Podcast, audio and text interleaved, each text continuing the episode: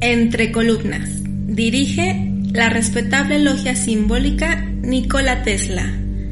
Presenta Federico Díaz.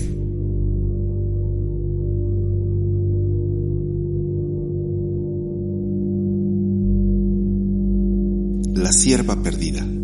La sierva que simboliza el quinto elemento. La sierva que ni la diosa de la cacería logró atrapar. La sierva que solo la tenacidad y determinación de Heracles fue capaz de alcanzar. A diferencia de los anteriores trabajos, en este, la encomienda fue atrapar sin derramar una sola gota de sangre, trabajo que duró un ciclo solar y le brindó a Heracles la posibilidad de conocer otro tipo de facultades con las que estaba dotado. Durante este cuarto programa nos acompaña quien ya se ha convertido en un colaborador de esta segunda temporada de Entre Columnas, el maestro Franco. La maestra Nora, en la sección de El Bibliotecario, nos pintará por medio de la palabra una imagen de la sierva, propiedad de Apolo. El maestro Aldo nos llevará en la sección de El Caminante a conocer el poblado de Cirinea, lugar donde se desarrolló el mito del día de hoy. Este es el cuarto capítulo, donde llevaremos a sus oídos el tercer trabajo de Heracles, titulado La sierva de Cirenea. Realizada la presentación y desde el santuario de nuestro templo en Guadalajara, Jalisco, México, les damos la bienvenida. Estamos entre columnas, lugar donde converge la ciencia y la virtud. Arrancamos. El bibliotecario. Libros y aromas de conocimiento.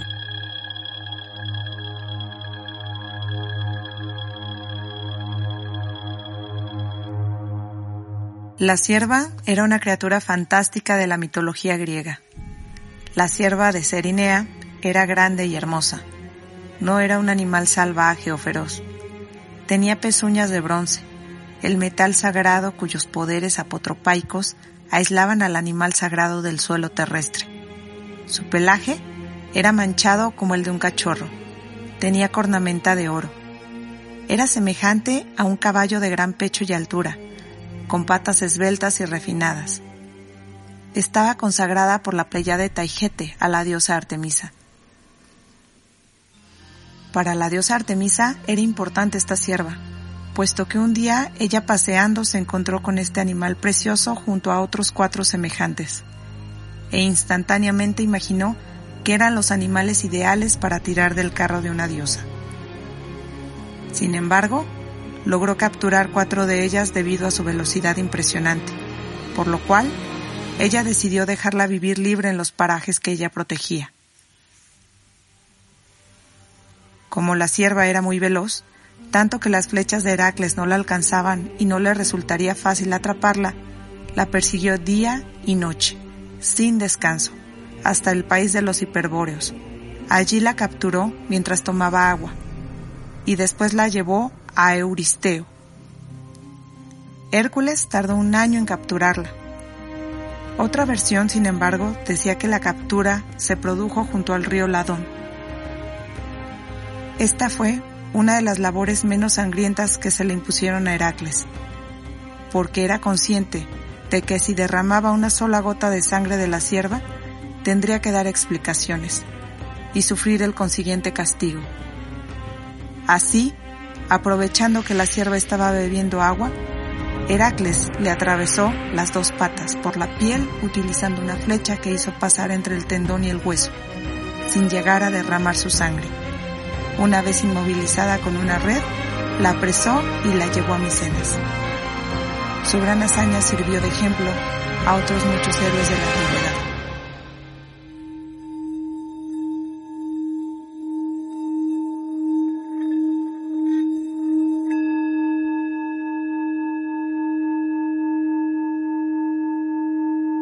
¿Qué tal, Franco? ¿Cómo estás? ¿Qué tal? Buenas noches, Federico.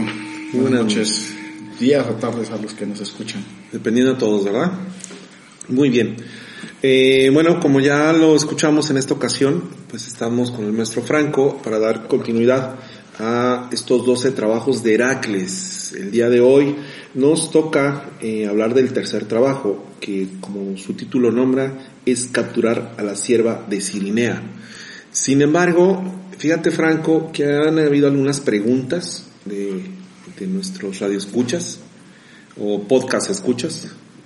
Eh, y una de ellas, eh, no sé si nos puedas contestar. Nos preguntan, ¿por qué los 12 trabajos son importantes para la masonería? Su valor eh, se encuentra en el aspecto simbólico de pues, la astrología, dado que el, en la logia está la representación astrológica ¿no? dentro de lo que sería el templo. Entonces hay una enseñanza también asociada a la condecoración, a la estructura del templo y a la significante. Masonería se basa ahora sí que pues en múltiples filosofías, en conocimiento que ha tomado de toda la historia de la humanidad que tiene y vierte pues valores morales y filosóficos. Entonces no es que sea vamos a decirlo, una materia dura de estudio, pero las relaciones simbólicas que otorga ayudan a entender los valores morales que la filosofía, que la masonería estipula. Ok. También al respecto nos hacen otra pregunta y nos dicen que si eh, es indispensable estudiar los 12 trabajos para, pues para trabajar de forma adecuada en, la, en las logias. No necesariamente. O sea, la respuesta dura para mí sería que no. Es simplemente simbolismo.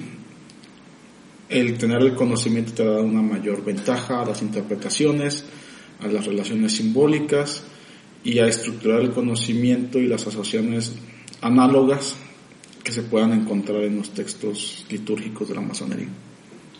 Ok, y también por esa línea nos, también nos hicieron otra pregunta que dice, eh, que si se pueden estudiar los 12 trabajos desde el primer grado.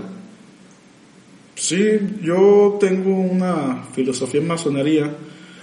Primero, sí, estudiar los textos propios de la masonería, pero nunca cerrar las puertas a, las cuestión, al cuestionar, ¿no? al querer indagar, al sentirse motivado por pues todas estas filosofías, todo este simbolismo es parte muy nutritiva de lo que son los valores y el conocimiento humano.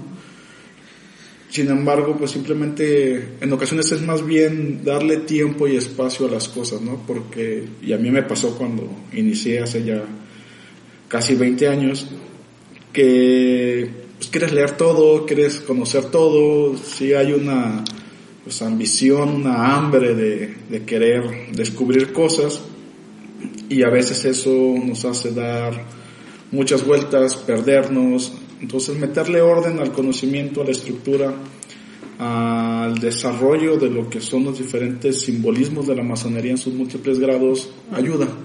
Simplemente es eso. Muy bien. Bueno, pues básicamente eran las tres preguntas que nos estaban haciendo. De igual manera los están invitados a cualquier cuestión, sugerencia, aquí estamos en la medida de nuestras posibilidades poder, poder orientar o, o por lo menos dar un, una línea de dónde podrían encontrar la respuesta. Alguna sugerencia en base a la experiencia. Claro. Bien, regresando a lo que es nuestro tercer trabajo, la captura de la sierva de Sirinea.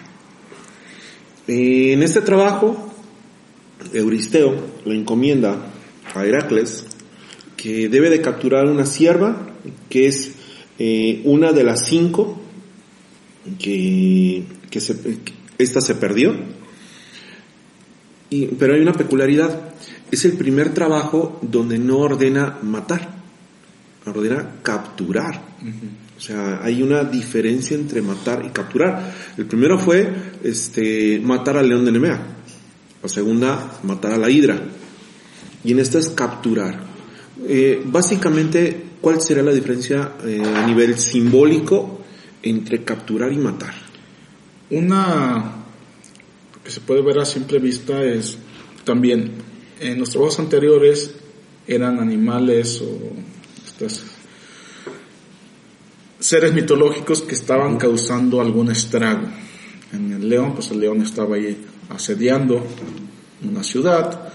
La hidra estaba en un cauce de agua que pues limitaba que llegara a una ciudad, entonces causaba una problemática. Aquí no. Esta sierva no es un ser agresivo con los seres humanos, no es un ser que esté atacando o causando algún daño, sino que simplemente se pierde. Es como un proceso que nos puede pasar en la vida donde nosotros nos perdemos. O sea, una facultad nuestra, dígase la concentración, dígase alguna eh, facultad emotiva, alguna facultad intelectual, se pierde. Y lo que deseamos es volvernos a incorporar. Entonces, aquí giraría un poco más como que es algo que se tenía, estaba contenido en algún lugar, algún espacio, y simplemente se perdió. Entonces, por eso el trabajo es capturar, es recuperar lo que tenía anteriormente para lograr ese orden y estabilidad. Aunado al número 5, pues hablaría de la perfección humana. Claro, que, porque es la, la sierva número 5. Son las cinco siervas de Artemisa, con las cuatro se hizo un carruaje y la quinta este, es la que está perdida. Sí. Entonces podríamos hablar como siendo las cuatro que están en las facultades del hombre como lo más material y posiblemente la parte más espiritual o parte más elevada, que sería esta quinta, la que está perdida. Por eso eh, también simbólicamente los números nones pues representan o siempre están asociados a lo divino.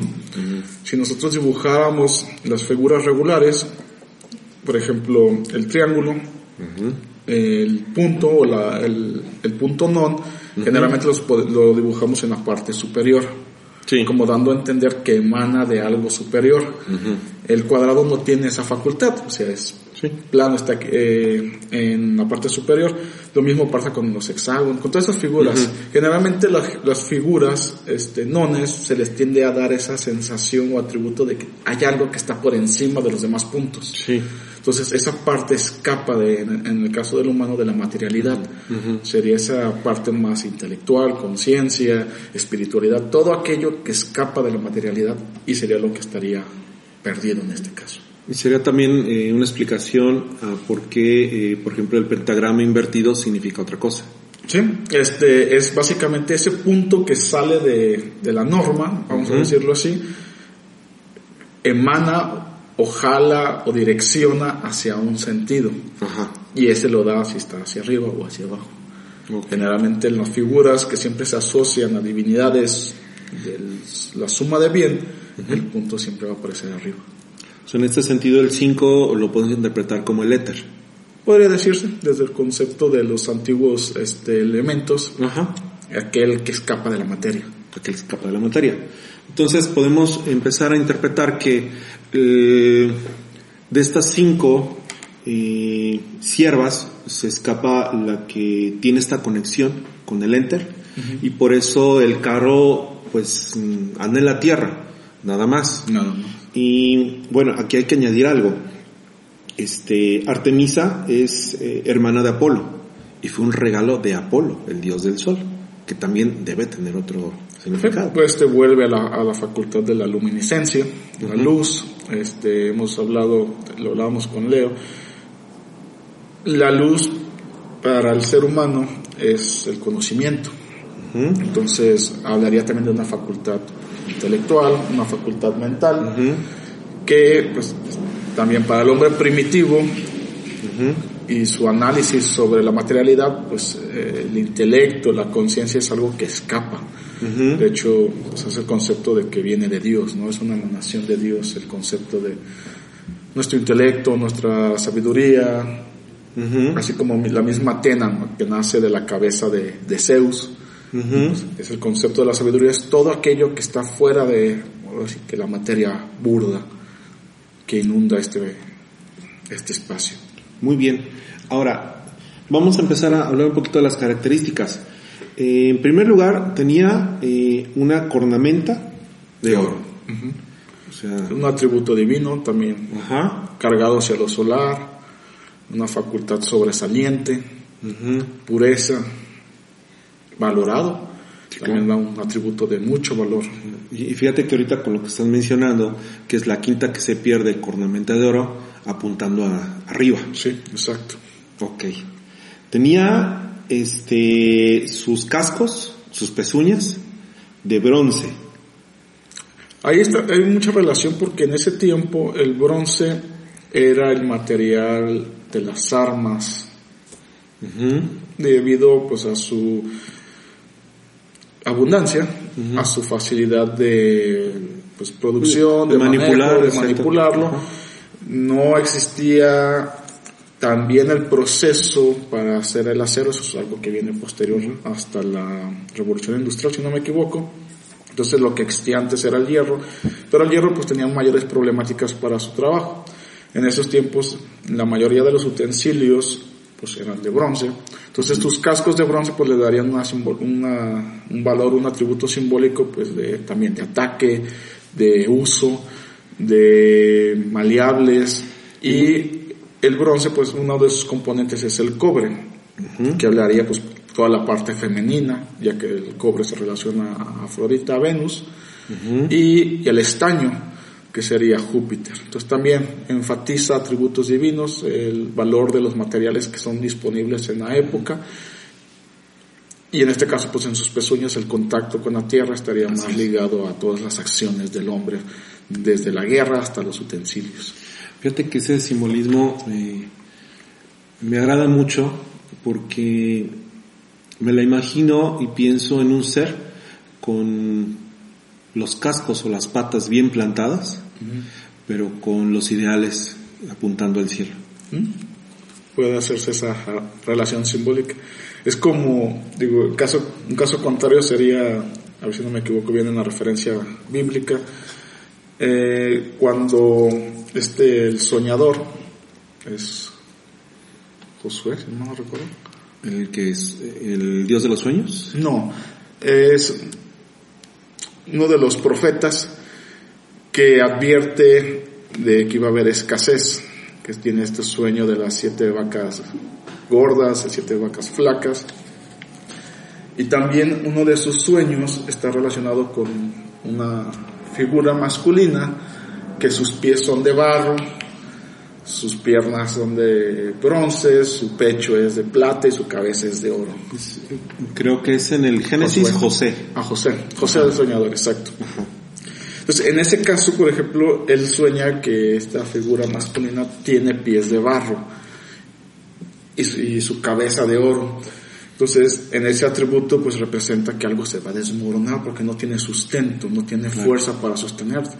Entonces, las partes más pesadas, más fuertes están en la cabeza, sí, son valoradas, pero la parte medular que sostiene la estructura es de barro y esta se fractura y hace que se desmorone.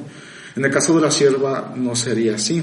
Eh, el bronce es más duro y rígido que el oro. El oro sabemos que es un metal blando. Maleable, claro. Muy maleable. Entonces aquí pues también esta parte que es cuando que está interactuando obviamente con la tierra y tiene el desgaste, hablaría de que es pues de una capacidad rígida de, para poder andar, andar montañas. Hablaría como de esa, de esa potencia para recorrer el camino.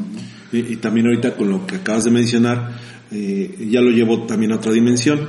Al ser el oro eh, un metal muy maleable, eh, ese metal está en la cabeza, o sea, con la elasticidad suficiente como, como para seguir creciendo, para buscar. ¿Podría ser? Sí, podría ser. Yo, yo lo revisaría mucho en la nobleza, este, como que no es una, una cornamenta tanto para la guerra, por así decirlo, para el ataque, sino más bien algo que muestra su alto valor, como en el caso de las coronas. La corona que es de oro, eso muestra el valor, pues obviamente del rey.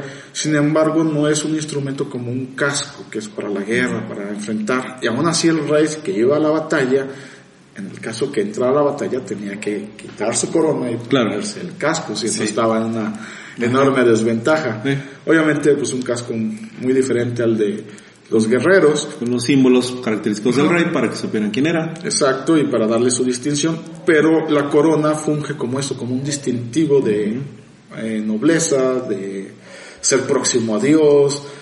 Obviamente el atributo brillante del, del sol, pues es lo que está ahí montado en su cabeza. Claro. Fíjate que empezamos a hablar de la sierva, empezamos a ponerle elementos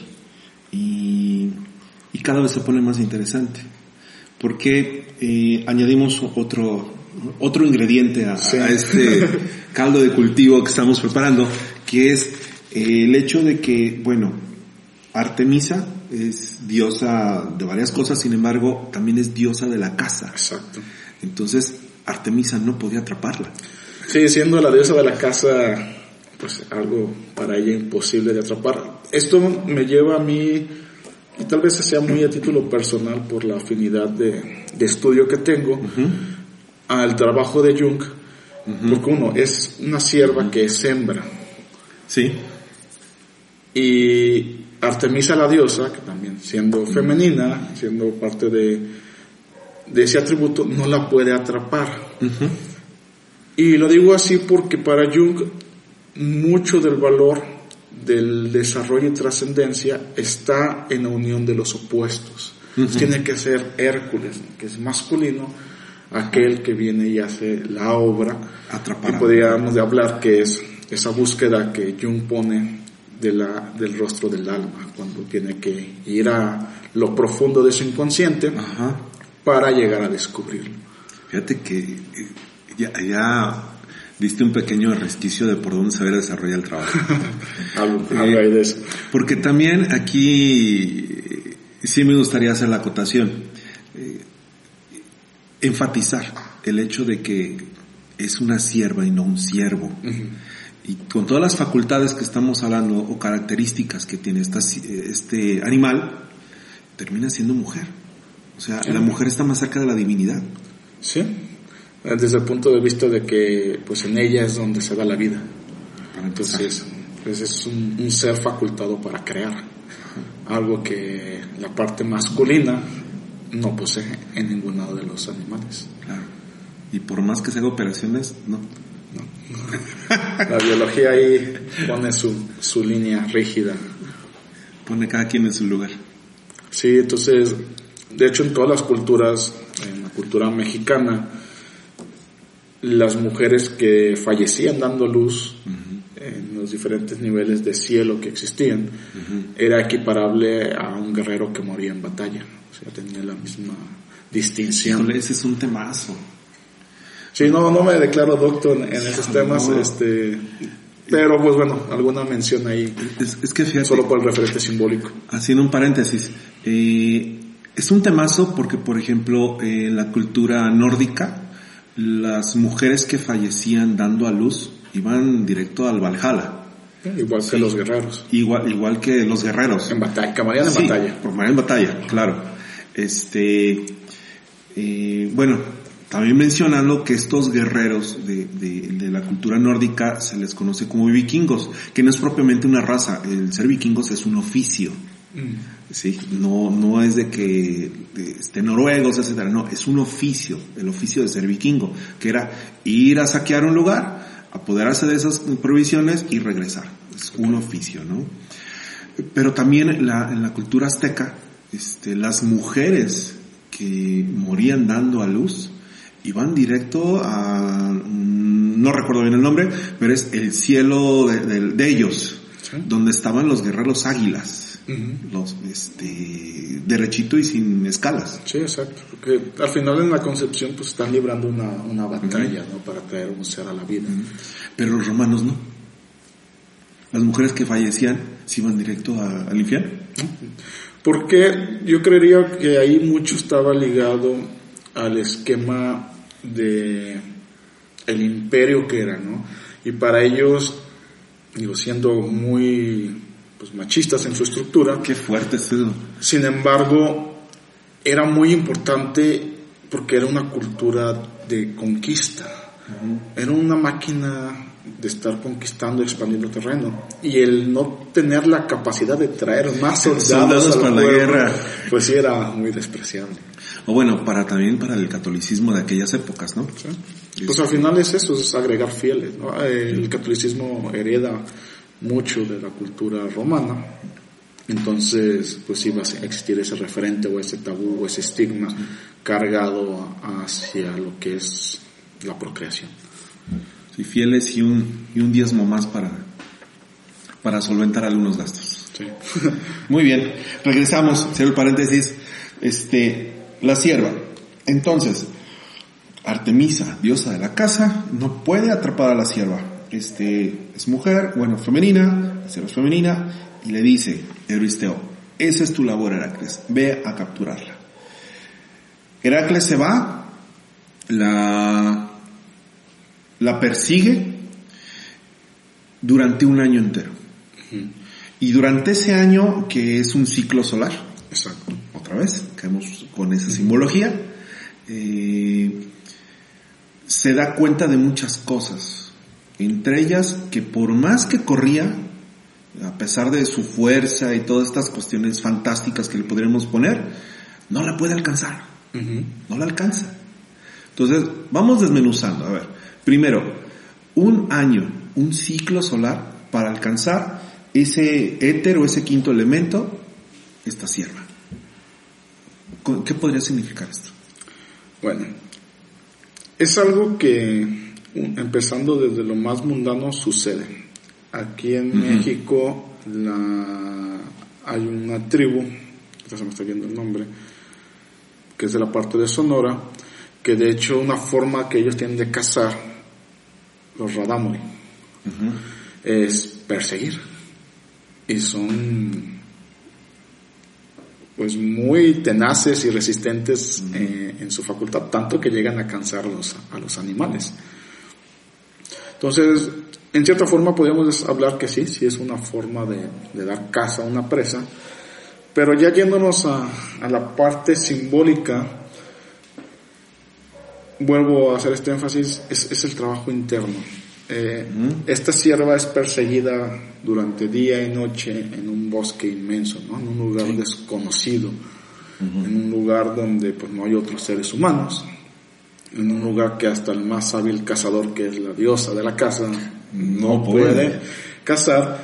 También porque la caza, en el concepto general, cuando uno se la imagina, es la acción propia en nuestros tiempos del disparo uh -huh. y atrapar tal vez sí seguir al animal, pero tendemos a que esto sea muy rápido. Uh -huh. eh, nos apoyamos de los perros, de, de animales uh -huh. rápido rastreo para, pues obviamente no pasar claro. Tiempo y tiempo para ello. ¿Por qué? Porque de eso dependía pues mucho de la alimentación. Uh -huh. Entonces sí era un esfuerzo de salir y así, pero queríamos que, que se suscitara. Imaginen el hecho de que voy a buscar mi presa y duro un año, pues en sí. ello, pues posiblemente muera de hambre antes. Claro. Entonces, el hecho de que sea esto tan largo en un lugar o un desconocido hablaría de ir al inconsciente, uh -huh. a un lugar donde pues está, no sé si eh, los que nos escuchan hayan estado en un bosque, en un monte a, en la noche y es pues bastante místico, ¿no? Miles de cosas sí. se oyen, aparecen. Sí aunque no exista nada en realidad, vamos a decirlo sobrenatural, es la mente empieza a proyectar y es, eso es nuestro contenido inconsciente que está ahí creando asociaciones. Es una orquesta de sonidos. Pues sí, cualquier cosa la quiere asociar, nuestra mente le gusta de asociar. Entonces ir a eso, al inconsciente, es un trabajo que requiere mucha calma, es un trabajo que es muy lento el tratar de desarrollar esto es muy complicado. Los animales, y pues siendo el símbolo de la sierva, son instintivos. Uh -huh. Y sobre todo estos animales son nocturnos. Uh -huh. Entonces ahí también hay otra asociación porque este trabajo se relaciona a cáncer, que está uh -huh. gobernado por Así la luna.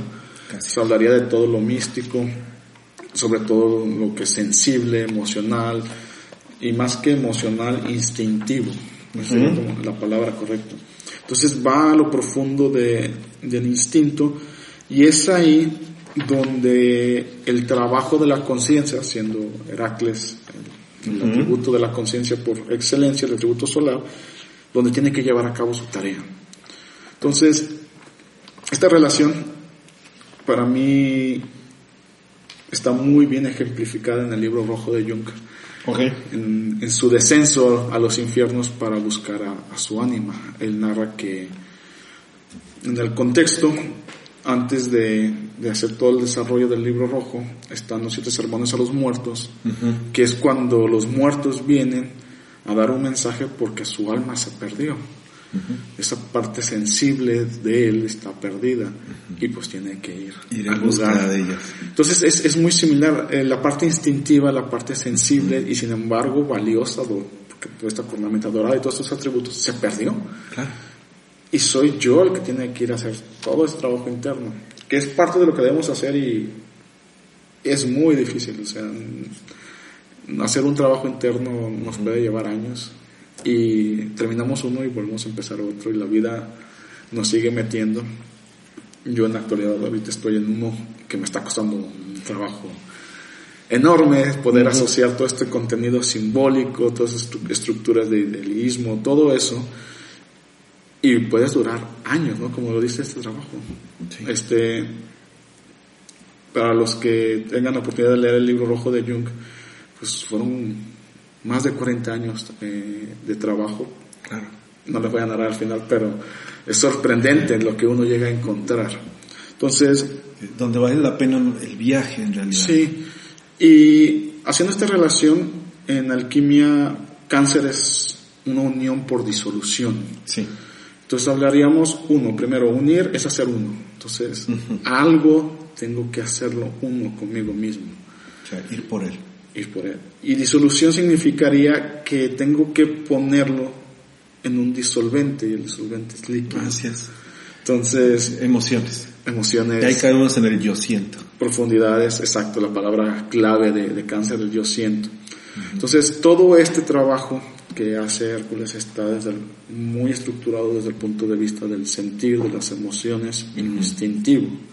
Entonces, es el trabajo que en la obra de Jung, pues es la búsqueda del rostro del ánima, Así encontrar al ánima. Sería para mí ese atributo que trata de tal vez, eh, ahorita podríamos asociar, sería la palabra correcta, hacer la asociación, para entender el concepto simbólico de este mito y dado pues los conceptos claves que en este caso son femeninos, que es la sierva. Claro. Muy bien.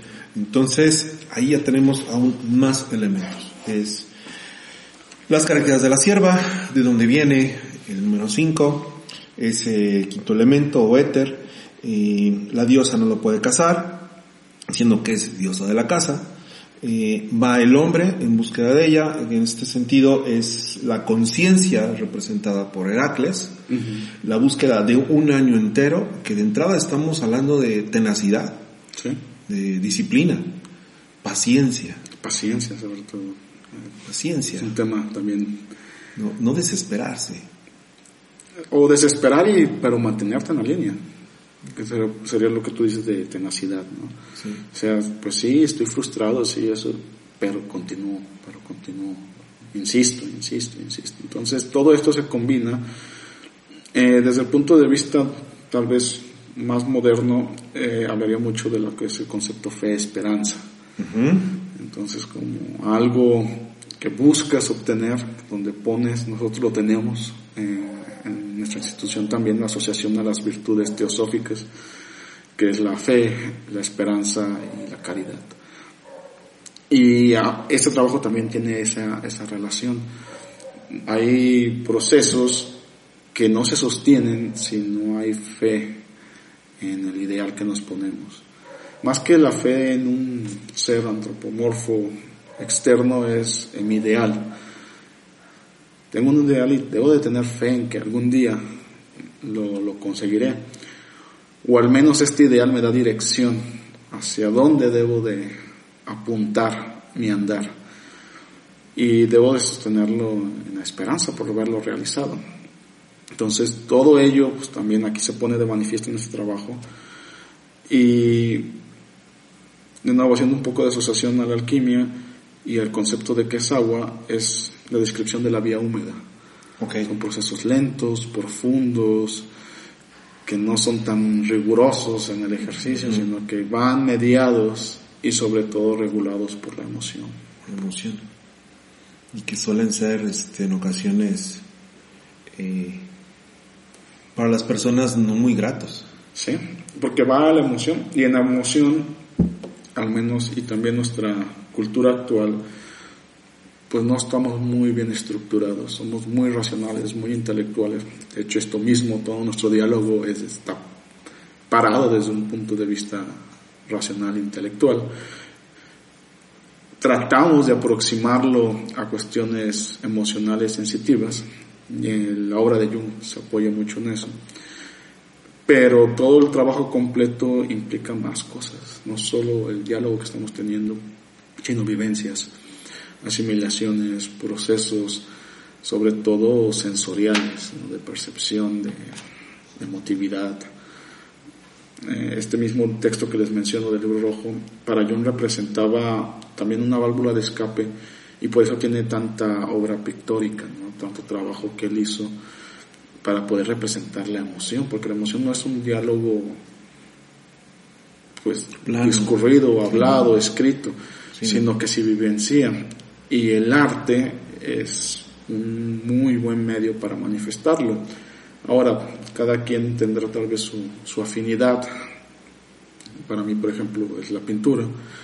Habrá gente que, y conozco gente también de, de nuestra institución, que la música les sirve mucho, mucho a ellos eh, dominan algún instrumento y recurren a, esa forma de manifestar sus emociones.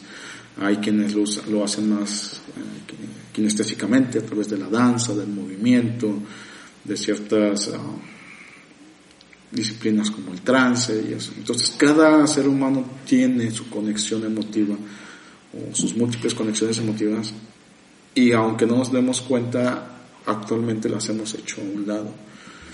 Y eso nos pasa la factura. Somos o tenemos ciertas disfuncionalidades debido a que estamos abstraídos de ellas. Ahora, eh, de forma, de alguna manera, hay algunos grados en la masonería que buscan fomentar este trabajo por medio del arte. Son las de las ciencias liberales sobre todo, porque liberan al espíritu, ¿no? de ese encadenamiento de la materia. Así Entonces le dan ese sentido de este quinto elemento que sobresale de la materia. Así no tienes sensibilidad, ¿cómo vas a conectar? Básicamente. Eh, desde el punto de vista más elemental que es la empatía, que en ocasiones pues, es muy difícil desde un punto de vista racional. Entonces todas estas artes que liberan el espíritu, nos aproximan o, o rozan toda esta parte emocional, sentimental, que es valiosa porque la tenemos. No, y vuelvo al concepto, estamos tratando de ser unión. Y la unión implicaría unir nuestra parte racional, emocional e instintiva en, y entenderla como que es parte de nuestro ser. El caminante un viaje al pasado.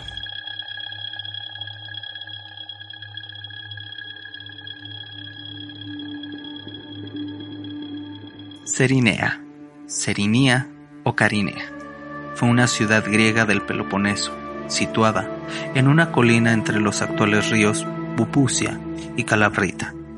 Esta es una de las doce ciudades de la Liga Arquea, a partir del 280 a.C., cuando sustituyó a Egea, que se había despoblado. Esta ciudad estaba en la orilla del río Serenites y al sudoeste de la ciudad Hélice. En Serenea también se ubicaba un santuario dedicado a las Euménides, que según se creía fue fundada por Orestes. En esta había un altar con estatuas de madera, las cuales influían, y se creía que los criminales que tenían la audacia de acercarse a este templo, se veían repentinamente poseídos de un furor tal que les trastornaba el juicio. Este templo era atendido únicamente por sacerdotisas. En parte de la historia se refiere que el general Marcos ahí fue nombrado como el único estratega de la liga en el año 255. Después, en tiempos de Estrabón, esta ciudad pasó a depender de Egio.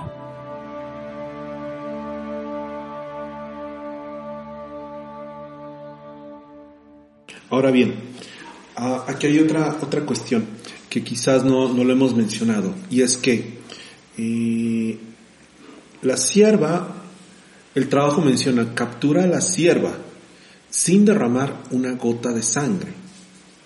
Este, ¿Qué representación le podemos dar a esto? La sangre yo sé que eh, tiene varios significados, varias facultades. Algunos no es, no se dicen así abiertamente, sino que te Uno- tiene que costar encontrarlos. Sí, uno que dice Fausto en- a través de, de su Mefistófeles es, Ajá. bueno, Goethe en la obra Fausto a través de Mefistófeles es, la sangre es un fluido muy especial. Claro, claro. Entonces, sí, uno de ellos y el principal, para no irnos muy lejos, sería sin violencia. Sin violencia. Sin violencia. Algo más meditativo, algo más apacible, fuera de todo el concepto de Marte, del, del acero. Ujú.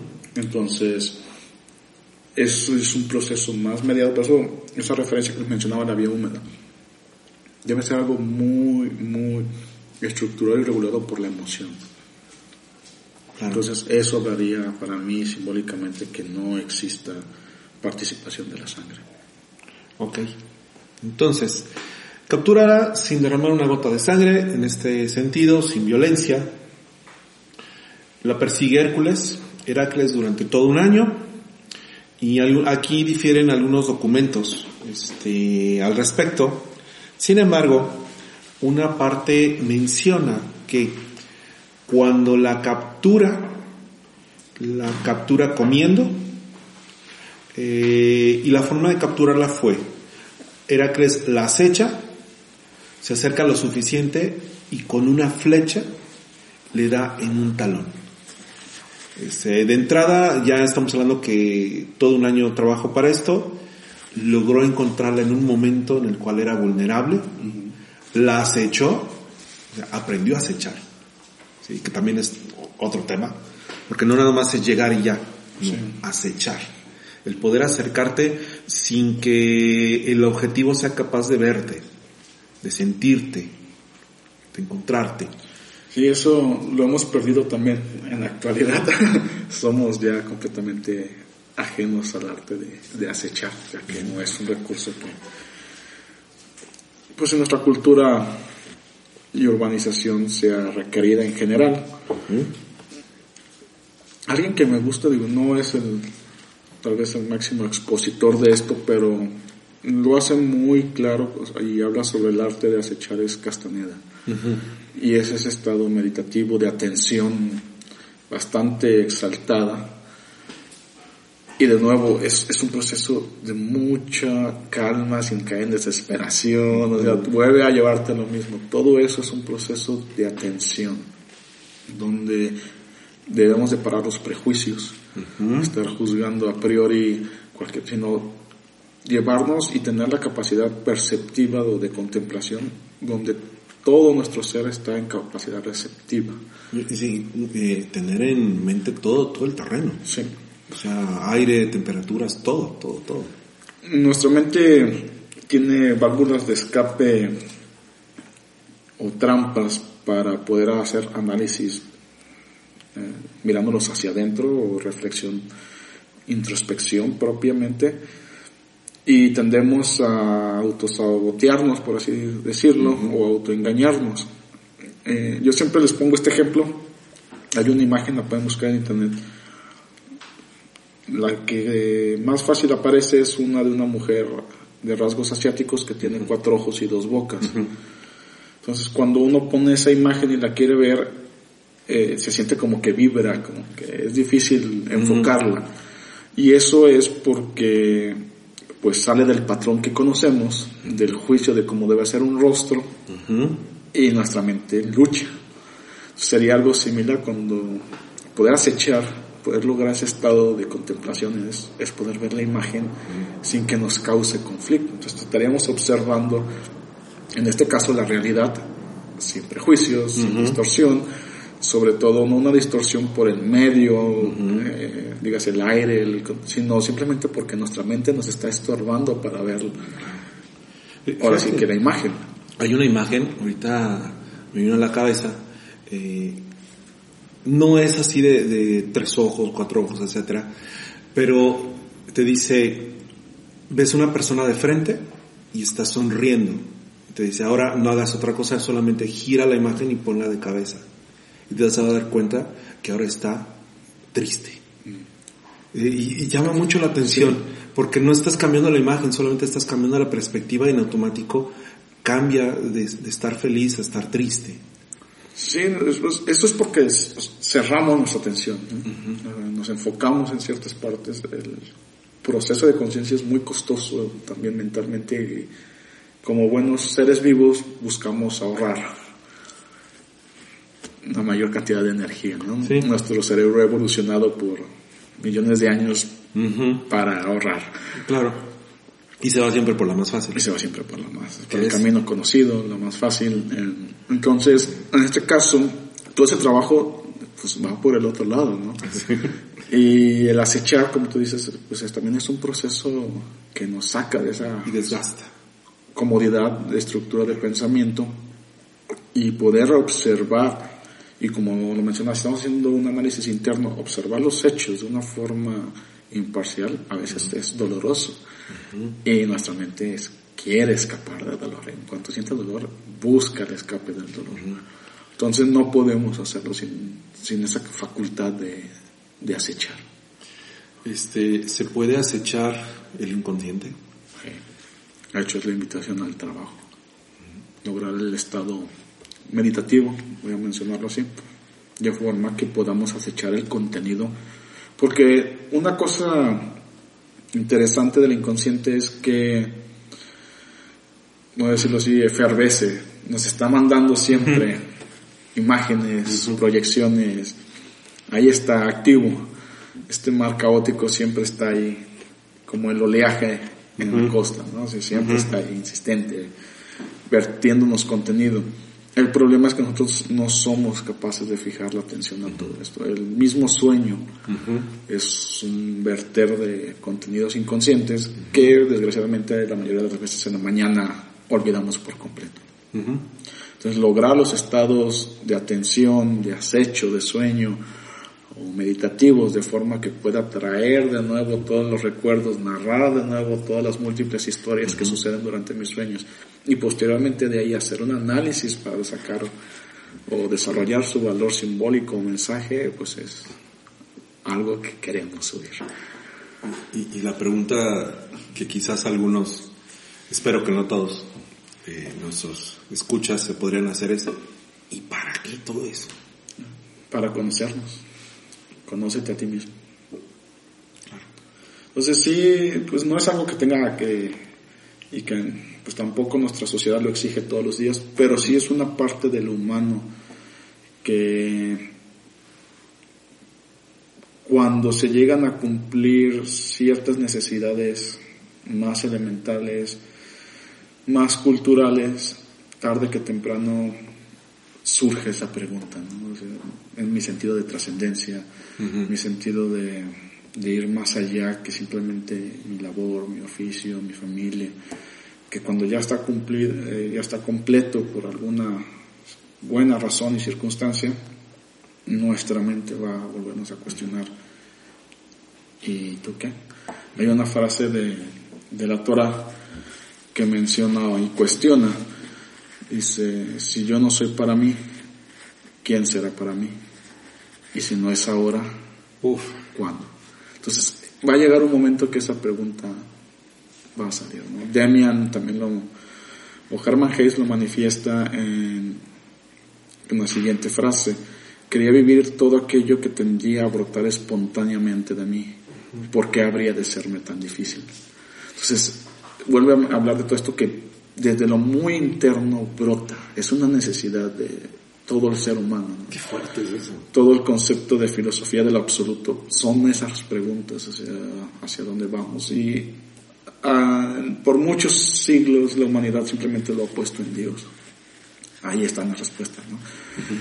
pero cuando se va un paso más allá y se cuestiona esto pues las preguntas van a seguir ahí entonces ¿quién va a responder? pues nosotros para el que quiere hacer el trabajo interno es nosotros si no quiere hacerlo pues va a buscarlas pero se necesitan respuestas de trascendencia. Así es. Wow, este es un clavadote este. Sí, es un trabajo que aunque suena pues muy simple, muy tranquilo, en realidad es una invitación. Yo lo diría así, es una invitación al proceso interno. A algunos les lleva la vida. Sí, por ejemplo, tú eres partícipe de uno de los cursos que ahorita Sí. estoy llevando y era una proyección de 18 clases, pero pues yo creo que nos vamos a ir por ahí de, de 40, ¿no? Sí. Y todas estas dinámicas, todo este trabajo interno, pues traen todas estas preguntas que están ahí, simplemente como no nos damos el espacio, también depende de las circunstancias eh, personales de cada individuo, pero cuando hay una buena oportunidad de que estén resueltas, van a surgir estas, estas cuestiones. Claro. Ahora bien, eh, el hecho es que el mito nos menciona, al final del día, la toca en un lugar eh, que está desprevenida, la acecha, le dispara una flecha. Eh, si seguimos esta misma línea de símbolos, donde las flechas son las palabras, eh, no es una flecha con fuego, mm, le da en un tendón. ¿sí? Yo, yo menciono que es un tendón porque aquí algunos mitos nos dicen que le da en, en- en el talón, este, y que tenemos en el talón, un tendón. ¿no? Y me lleva a pensar en Aquiles, el talón de Aquiles. O sea que digamos, eh, a captura a la sierva o la atrapa, mejor dicho, la inmoviliza, en un momento en el cual ella estaba distraída y le da en su punto débil. Sí, primeramente esto es como un buen mensaje, porque mencionaría en el argumento que pues cualquier prueba, por más difícil que tenga, tiene un punto débil. Claro. Todo nuestro desarrollo de conocimiento, al final de cuentas, es eso, es encontrar el punto débil, vamos a decirlo así, para descubrir una nueva verdad. Y si tiene la tenacidad para seguirlo durante todo Intentarlo, año. desarrollarlo y, y Claro. verlo, ¿no? Porque a veces Ujú. pasan las cosas, pero perdemos la Es atención. el trabajo. El famoso eureka, ¿no? Simplemente es, es- es esa relación de estuve atento, sucedió y estuve atento, entonces di con el, con el clavo. De ahí, y para los griegos, aquí es interesante porque al menos hay tres mitos que tienen una relación y que yo ahorita yo tengo en la mente, posiblemente existan más. Lo importante de estas regiones de, o en el caso de la sierva de la pata o del pie en el ser humano, como un punto débil. La primera es los pies representan a Pisces y son las creencias. Entonces hablaría posiblemente simbólicamente que estamos, nuestros puntos débiles siempre van a ser lo que creemos. Y sí, a veces creemos una cosa y eso nos cierra a nuevas verdades, a nuevo conocimiento. Pero otros dos mitos, uno es el, el de Aquiles, que era su zona débil porque al ser sumergido para ser este, ahora sí que protegido, Era, era, era un, me parece que era una cascada donde lo sumergen. sí era un líquido Ujú. Entonces, y de hecho no solo, eh, también hay otra leyenda de alguien que es bañado en sangre de, creo que de un dragón o algo así. Esto no lo tengo en la mente. Pero al bebé se le sujeta, tiene que sujetarse de algún, algún lugar y es este punto. Entonces es la única parte que no, no se moja por este fluido protector y pues deja el punto débil. Entonces ese, es en el caso de, de Aquiles. Y el otro que no es exactamente el mismo punto, pero es una zona cercana, es Edipo. Porque Edipo se le clava a la tierra a través de los tobillos. De hecho, el nombre Edipo significa tobillos hinchados. Entonces, estas referencias, uno, hablarían de puntos de soporte, porque es donde nos soportamos. En el caso del ser humano, el equilibrio que nosotros mantenemos al, al ser erguidos es muy delicado y dependen muchos músculos para poder se llevar a cabo.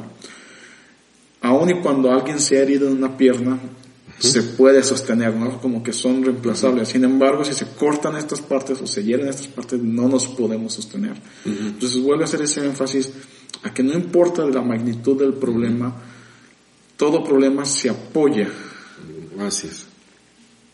Y donde está su apoyo es donde se encuentra el punto débil. Para nosotros una relación también simbólica importante son las columnas. La columna es aquella que sostiene lo que se le opone.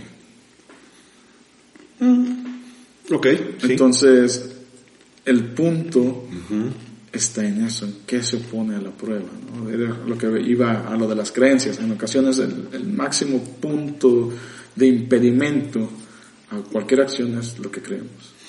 Es que es donde te das cuenta si una columna está bien hecha. ¿sí? Y sin embargo, y vuelvo a enfatizar porque aquí entramos en una contradicción, el ser humano se basa en creencias, donde pone su fe y espera realizarlas. Entonces, cuando sometes a juicio tus creencias, es cuando ves si son sólidas o no. son sólidas o no. Entonces, es, es una circunstancia que básicamente eso es lo que nos hace evolucionar. Opone y demuestra nuestro carácter.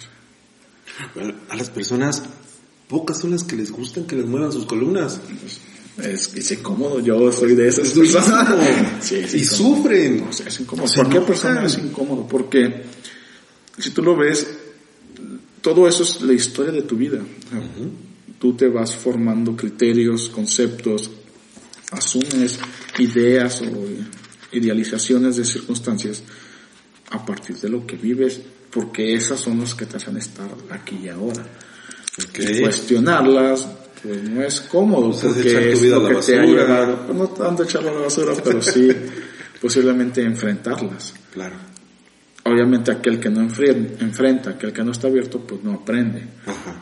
No podemos quitar, quitarnos todos porque nos desmoronamos. Sí. Entonces pues sí hay que ir poco a poco y esa es la parte de lo rico del trabajo interno, ¿no? tratar de reconstruirse.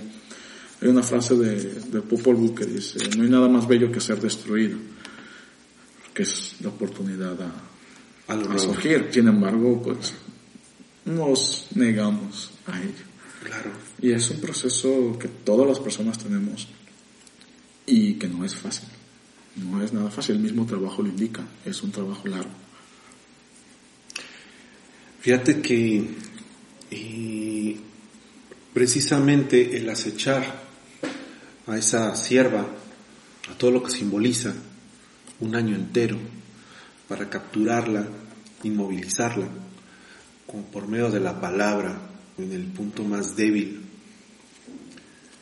sin derramar una gota de sangre, eh, me parece que es un trabajo que todos en algún momento dado de nuestra vida, tarde que temprano, terminamos haciendo. Pues hasta en una borrachera. Exacto. O sea, terminas a través de palabras, de expresiones emotivas que pones en, en palabras hacia otro, tratando de resolver una problemática interna. Así es.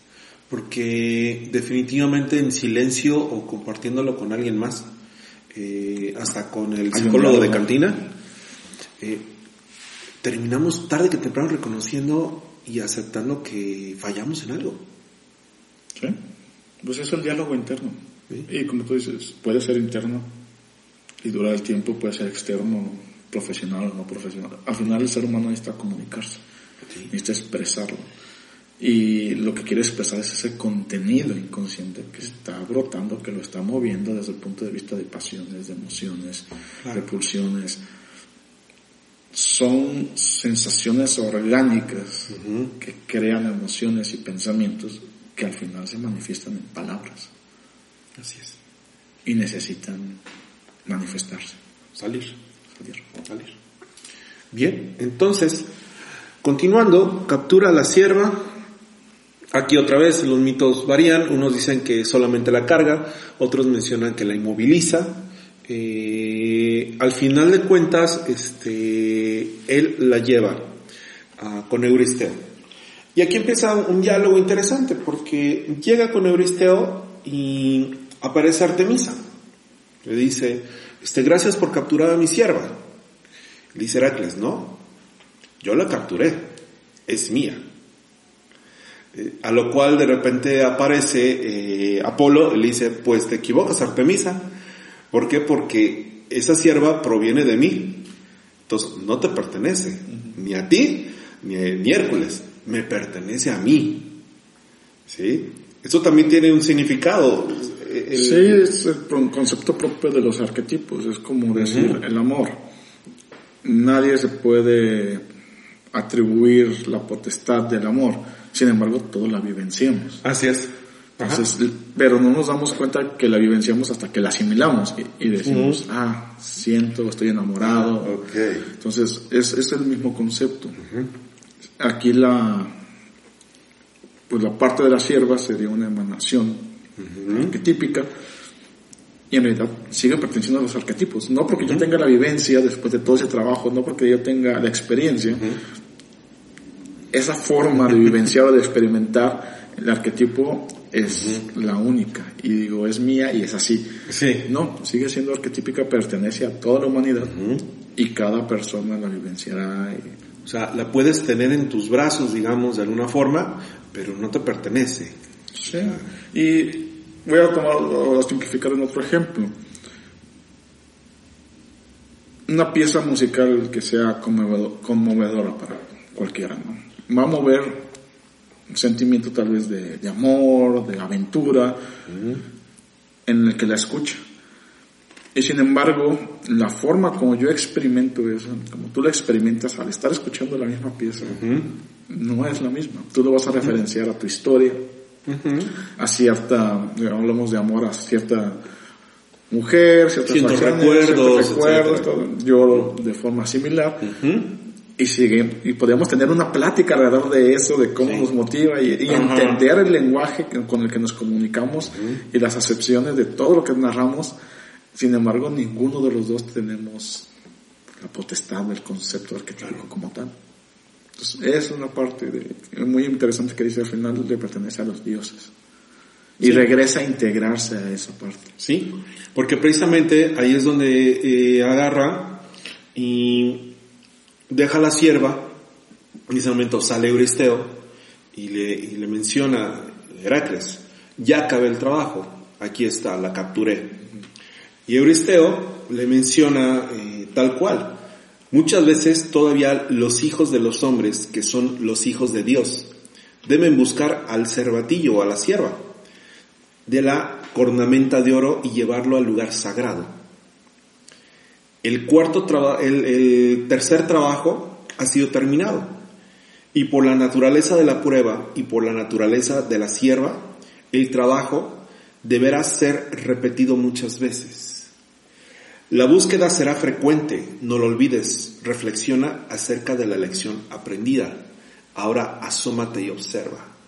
Y lo que observa eh, eh, Hércules es de que la sierva una vez más está suelta y se ha adentrado en el bosque. Sí, pues es de nuevo, hay una frase que dice, soy humano, nada me es desconocido, porque todas las historias de cualquier persona pues se vivencian, todos los romances, todas las aventuras, todas las tragedias, las tristezas, los miedos. Cada uno de nosotros puede dar su ejemplo de ello. Pues fíjate que es un trabajo vamos recapitulando. Primero, eh, adquiere una armadura, donde aprende que el árbol del conocimiento le puede ayudar a, a marear o a dominar la fuerza bruta. ¿No? En el segundo se enfrenta a estas desviaciones, a estos vicios, a estas cuestiones este, malsanas que viven en el pantano y por lo tanto eh, tiene que mostrarlos a la luz. Y ahí adquiere también otra herramienta, que es eh, el veneno de la hidra. Y en tercer lugar, ahora agarra y conoce a a esta sierva, la cual tarda un año en capturarla, pero ¿qué se lleva? Una experiencia. Experiencia. Sí, el haber encontrado, el haber vivenciado. Es la, la famosa frase que dice, lo rico no es llegar a un lugar, sino el, el camino. Aquí tal vez no haya un objeto tangible, pero queda la asimilación del arquetipo, es decir, mi experiencia, mi vivencia, cómo yo asimilé ese, ese concepto en mi ser, lo interioricé y al final de cuentas entendí una parte de mí. Entonces, ¿qué se lleva a conocerse a sí mismo? Conocerse a sí mismo. Sí, recuerda que en nuestra institución se dice, y el mucho estudio pues, es la muerte. Así es. Entonces, no solo es las cuestiones externas como narrabas en armadura, en el árbol, el- no, también hay algo que soy yo y debo de trabajar conmigo mismo, no de una forma material, además de, pues tal vez lo que pueda trabajar en mi cuestión física, mi salud, sino también salud física, sino también mi salud mental. Y eso pues es un intangible, pero se logra a través de haber hecho este desarrollo. Algunas personas pues lo harán con terapia, algunas personas en aproximación religiosa, algunas otras personas, no sé, un viaje, una vivencia mística, pero cada uno de ellos tiene que encontrarse a sí mismo en su experiencia, en su vivencia, y no es el hecho de que fue un objetivo final, sino la vivencia de todo el proceso lo que al final los hace encontrarse a sí mismos. Sí. Ahora, fíjate, también aquí me viene otra relación, porque estamos hablando que es la quinta ser, eh, la sierva, número 5, éter y demás, pero el 5 se repite muchas veces en, en diversos libros, llamémosles sagrados o de índole religioso. Por ejemplo, el Pentateuco. Sí. Y hasta donde tengo entendido el Pentateuco eh, es prácticamente lo mismo, pero de- en, en otras religiones. De otra Creo que son los primeros cinco libros de la Biblia. Básicamente es eso. Son, no recuerdo, Génesis, Deuteronomio, Número, Levíticos Levíticos y Reyes. y Reyes. Entonces, eh, eso es básicamente lo que forma eso. El 5, como lo mencionaba, pues está muy relacionado a, a todo eso que es una emanación superior.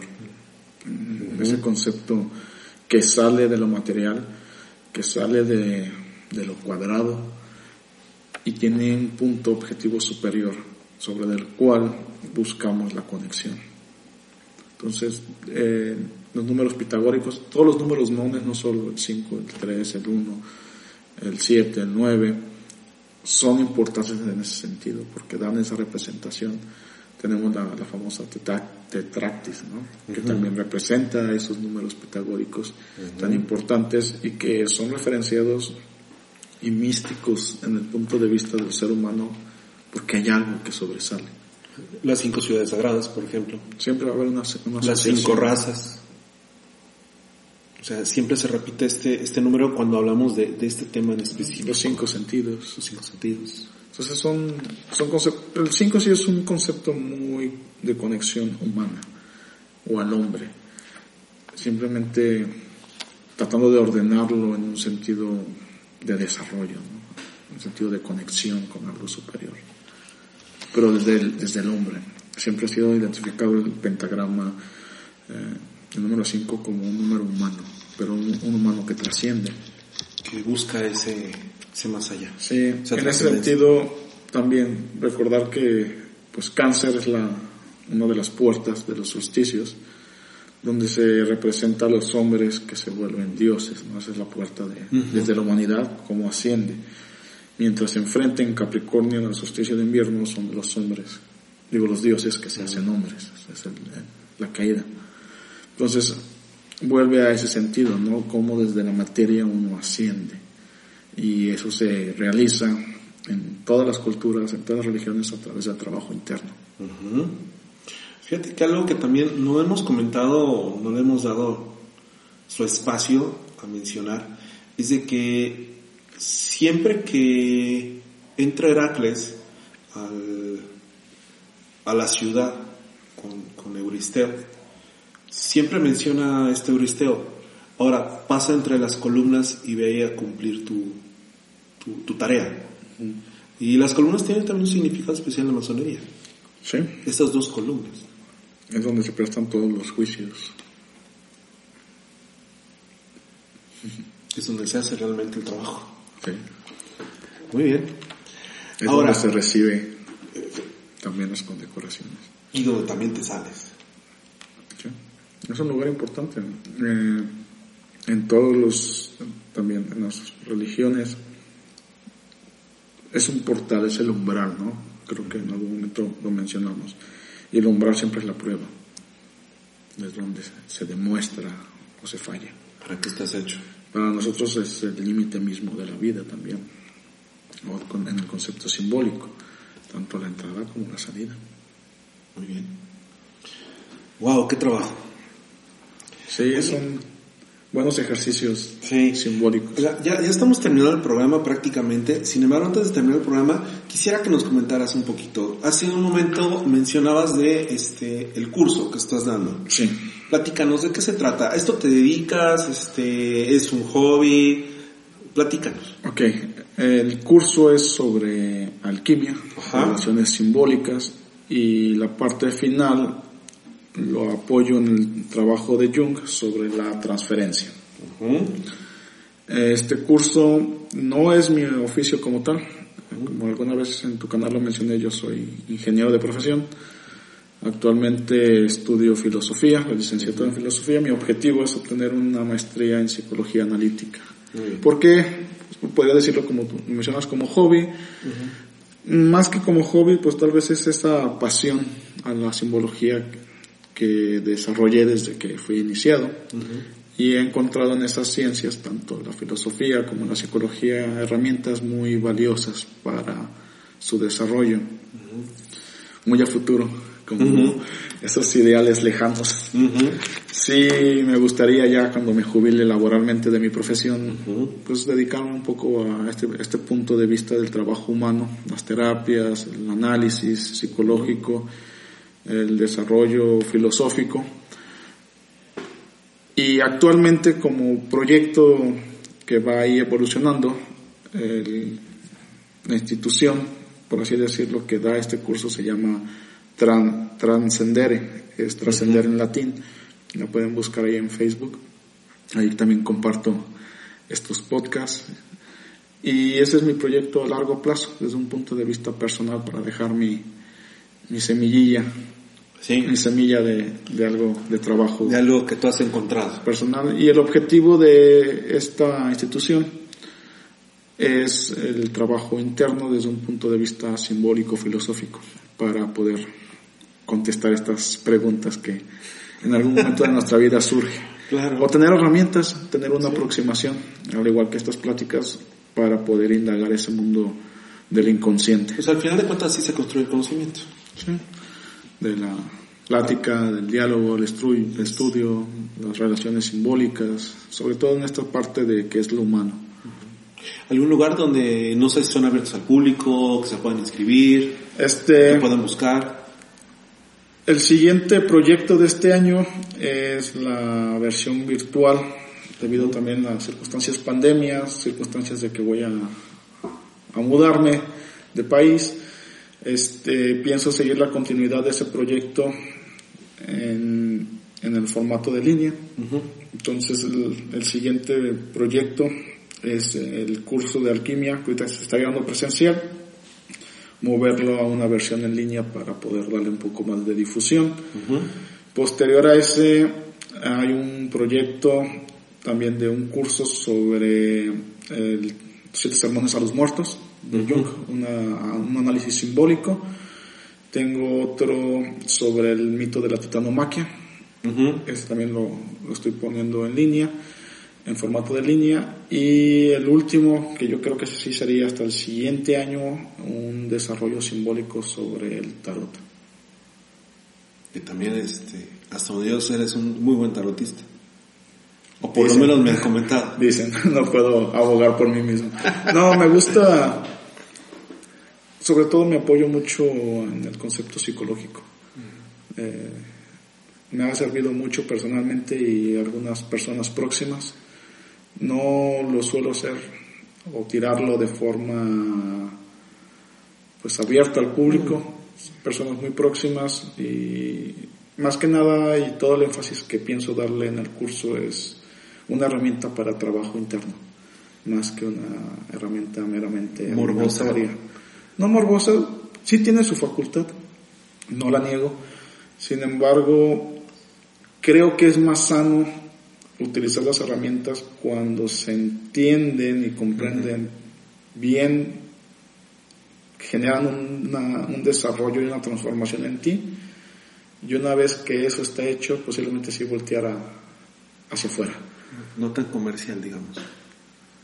Puede ser, conozco gente que se dedica y lo hace de una manera muy honrada y profesional. Es igual que una terapia. Son pocos. Es difícil.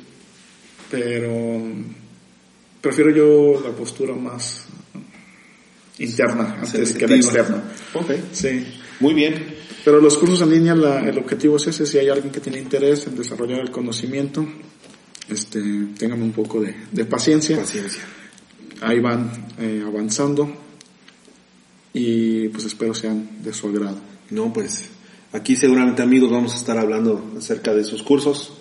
Este, sobre todo, bueno, pues agradecerle al maestro Franco que nos haya acompañado el día de hoy en este, pues, ya sendero que hemos emprendido y que vamos a terminar seguramente eh, en, los, próximos meses. Estamos trabajando en ello. Pero antes de acabar, eh, Franco, un comentario final antes de despedirnos. No, pues muchas gracias por seguir escuchándonos. Eh, gracias Federico por seguirme invitando. Espero no, no enfadarlos pronto. y no, un placer. Este, también me ayuda a poner mis ideas en orden, como digo, pues también estoy haciendo ahí trabajo interno y el refrescar, el volver a repasar los valores simbólicos, en realidad también este, ayudan a, a tener la mente ahí en orden. En orden. Indagar todo eso, simbólico. Nos espera el siguiente programa, que es el cuarto. Programazo. Capturar al jabalí de Rimanto. Nuevamente, capturar al jabalí de Rimanto. Sí. Y, y vamos hablando un poquito. Se va a enfrentar a Polo. Va a estar interesante ahí. Algo más. A diferencia de esto, es una fuerza pues más salvaje, más de pulsiones más bajas. Entonces, sí hay, y ahí también este Rimato tiene una figura mm. interesante, ¿no? Esta, podemos decirlo, quimera, que es él. Entonces, Sí. sí, hay bastantes símbolos ahí que desarrollar. Y bueno, veremos ahí Eso cómo está nos durísimo, durísimo, porque el jabalí tiene muchas representaciones en muchas culturas. No, me va a estar increíble ese programa. Bueno, pues muchas gracias a todos los escuchas que por acompañarnos en este sendero. Estamos reuniendo, como ya lo escucharon al principio del programa, todas sus preguntas, este, para buscar de alguna manera darles respuesta. Hemos tenido muy buen seguimiento eh, por medio de, del Facebook, este, de todas las redes sociales que manejamos. Estamos prácticamente en todas, Twitter, etcétera.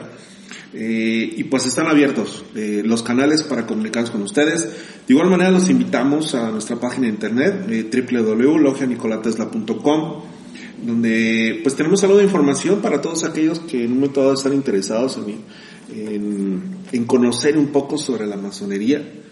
Eh, ahí están nuestras líneas abiertas. Pues sin más, les decimos muchas gracias. Eh, estamos entre columnas, lugar donde converge la ciencia y la virtud. Excelente fin de semana. Gracias.